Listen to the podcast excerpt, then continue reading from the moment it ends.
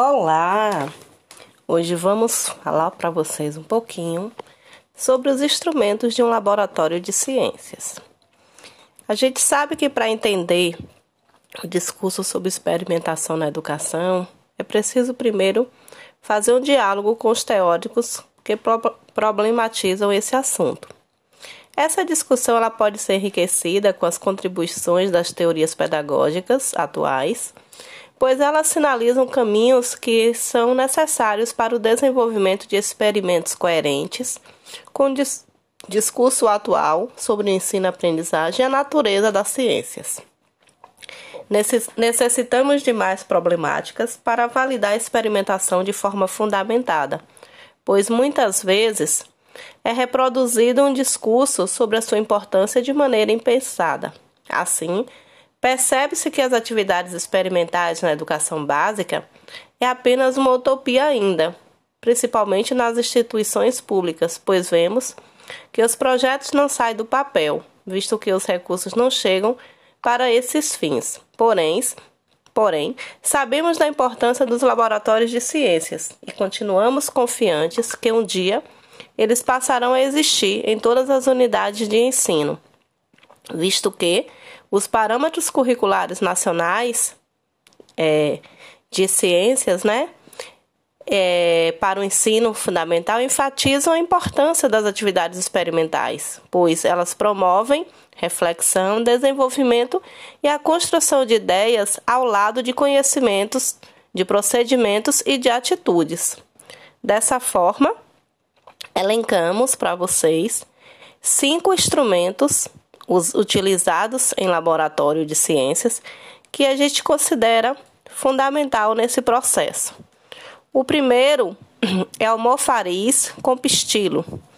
É um equipamento usado para maceração de substâncias sólidas, é empregado em titulações, aquecimento de líquidos e para dissolver substâncias muito utilizado para a realização de trituração de pequenas amostras sólidas, também para misturar componentes, amassar ou pulverizar. A amostra é colocada no almofariz, uma espécie de tigela, e com pistilho, também chamado de pilão ou mão do almofariz, o qual se realiza a moagem. O número 2 é o balão de fundo chato. O balão de fundo chato, ele tem um formato redondo e volumétrico. São todos utilizados no preparo de soluções, pois pode dissolver substâncias por meio de agitação, para aquecer soluções e líquidos e também para realizar reações em que há desprendimento de gases. Detentor de um baixo coeficiente de dilatação térmica, esse material é excelente para laboratórios e para o uso de plantas de processo na indústria em geral.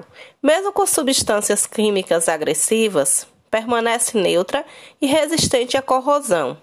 O vidro de borossilicato é resistente à água, soluções salgadas e substâncias orgânicas. O terceiro instrumento é o tubo de ensaio. Ele é bastante clássico em um laboratório e também são utilizados em biologia e química para a coleta e manipulação de amostras. São eficientes para testar reagentes líquidos ou sólidos em pouca quantidade e fazem parte da vidraria dos equipamentos de laboratório.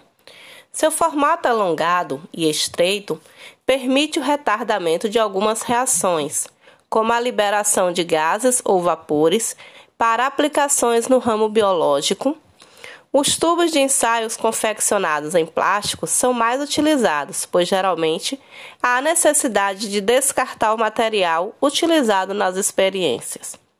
O bastão de vidro, que é o nosso número 4, também conhecido como baqueta, é utilizado em laboratório para agitar substâncias e facilitar a homogeneização podendo auxiliar também na transferência de líquido. No transporte de líquidos, ele é utilizado para não respingar fora do recipiente, geralmente usado em conjunto com o becker.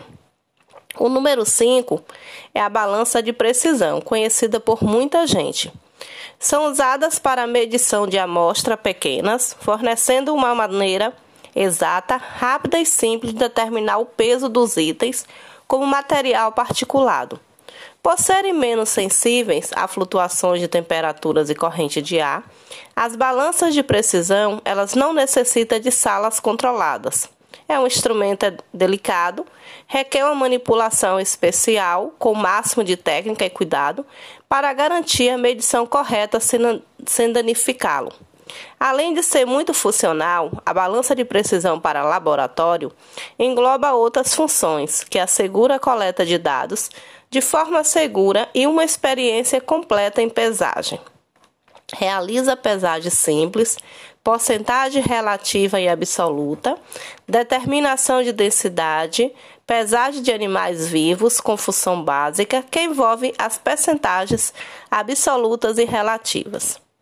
O entendimento acerca das atividades experimentais se apresenta, em geral, como modo de verificar a teoria estudada previamente, pois valoriza as teses empiristas, assim como o respeito da construção do conhecimento científico. Assim, esperamos ter contribuído com vocês com alguns dos nossos instrumentos estudados utilizados em laboratórios de ciências.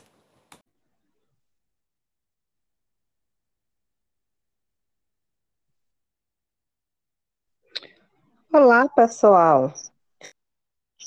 Aqui para falar sobre o papel em multimeios e a importância dos laboratórios. Mas para isso, eu não estou aqui só, Mariene, e convido as minhas colegas, Theo e Nelma, para a gente, a gente colaborar um sobre a importância desse profissional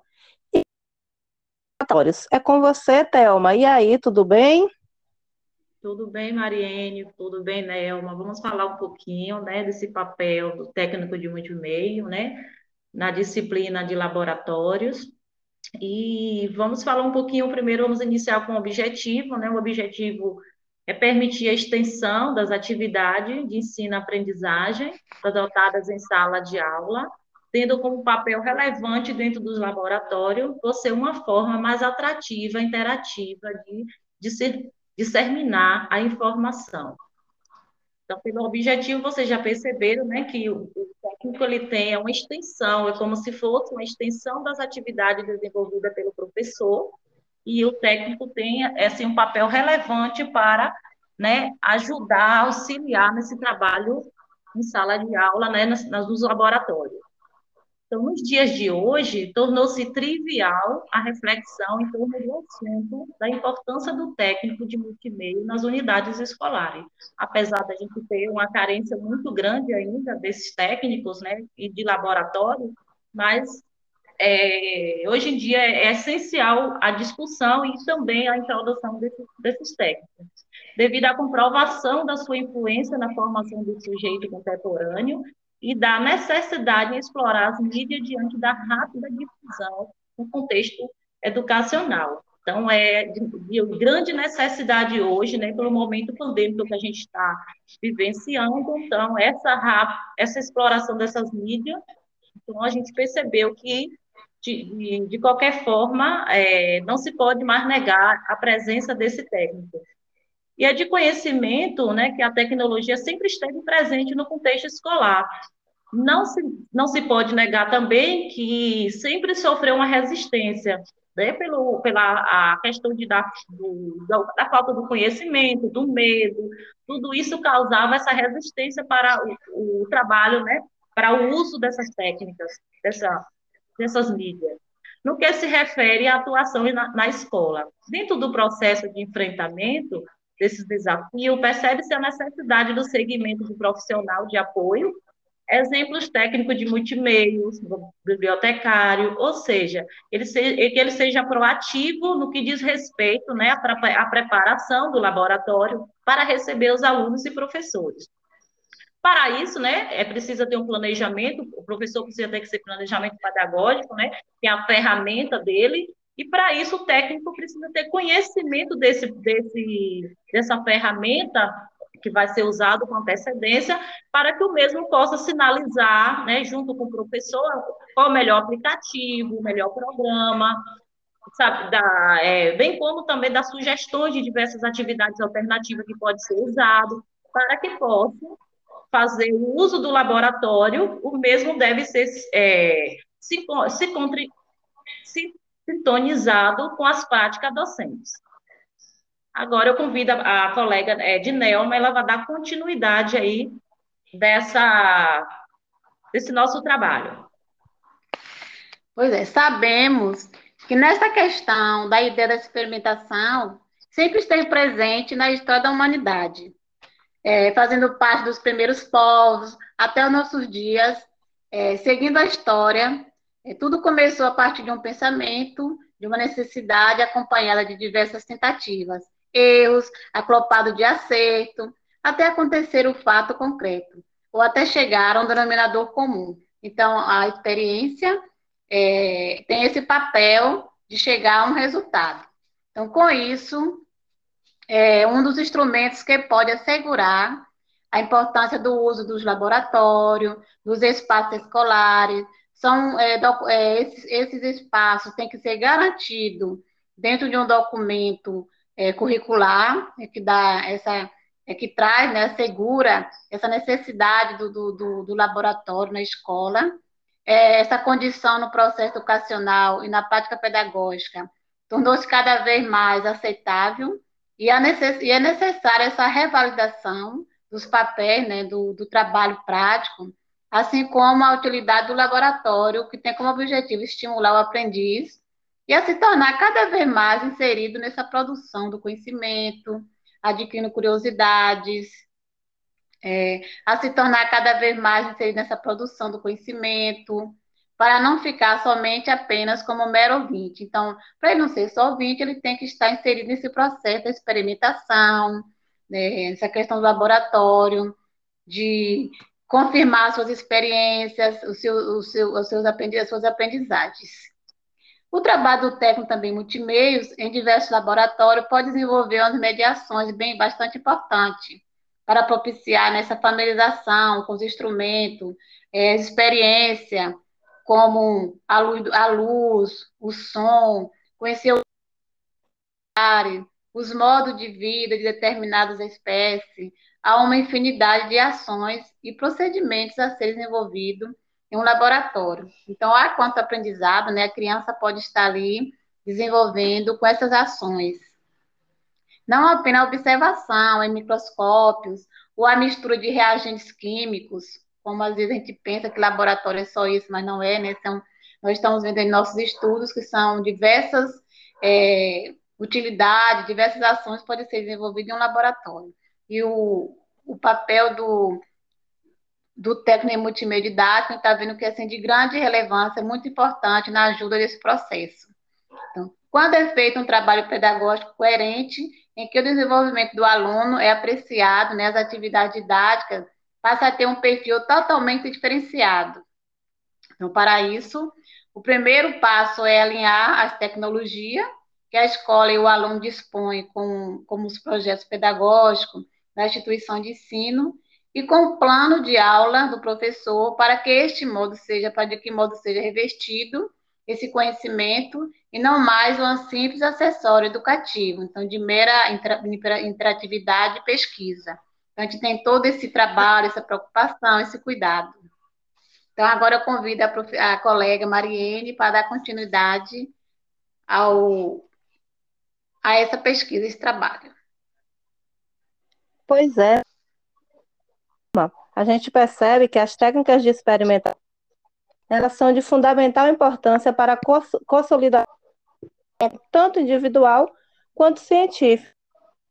A busca pela ciência que faz o ser humano estar informações. Assim, os laboratórios relevância na busca por uma qualidade de vida para a inquietude do ser humano, que é movido pela curiosidade a gente se não fosse a curiosidade, né? É essa curiosidade buscar explicações, tanto para o erro, pois é só através do experimento resposta. Dessa forma, o ele deve ter noção exata de que o local gerar suas funções pode gerar fruto, uma vez que é nos laboratórios experimentais, ajuda a compreender com mais clareza os conhecimentos. O técnico em multimeio, ele de trabalho e ter controle não só para enriquecer o aprendizado, mas também para evitar que o laboratório ele seja usado de porque na maioria das escolas onde se tem um laboratório, muitas vezes não é eficiente, porque nós não temos um profissional. No laboratório de informática, por exemplo, a idade do técnico vai desde o monitoramento das observando o que há nelas instalado até o controle de ele fiscaliza, fiscaliza não, ele é controla, né, o horário de entrada, o horário de saída, responsável por tudo que daquele laboratório. O laboratório como um instrumento didático, né, que visa a ação do conhecimento adquirido pelo aluno a aula teórica. E assim, aqui aguardando o nosso próximo podcast, fica já voltaremos com mais um.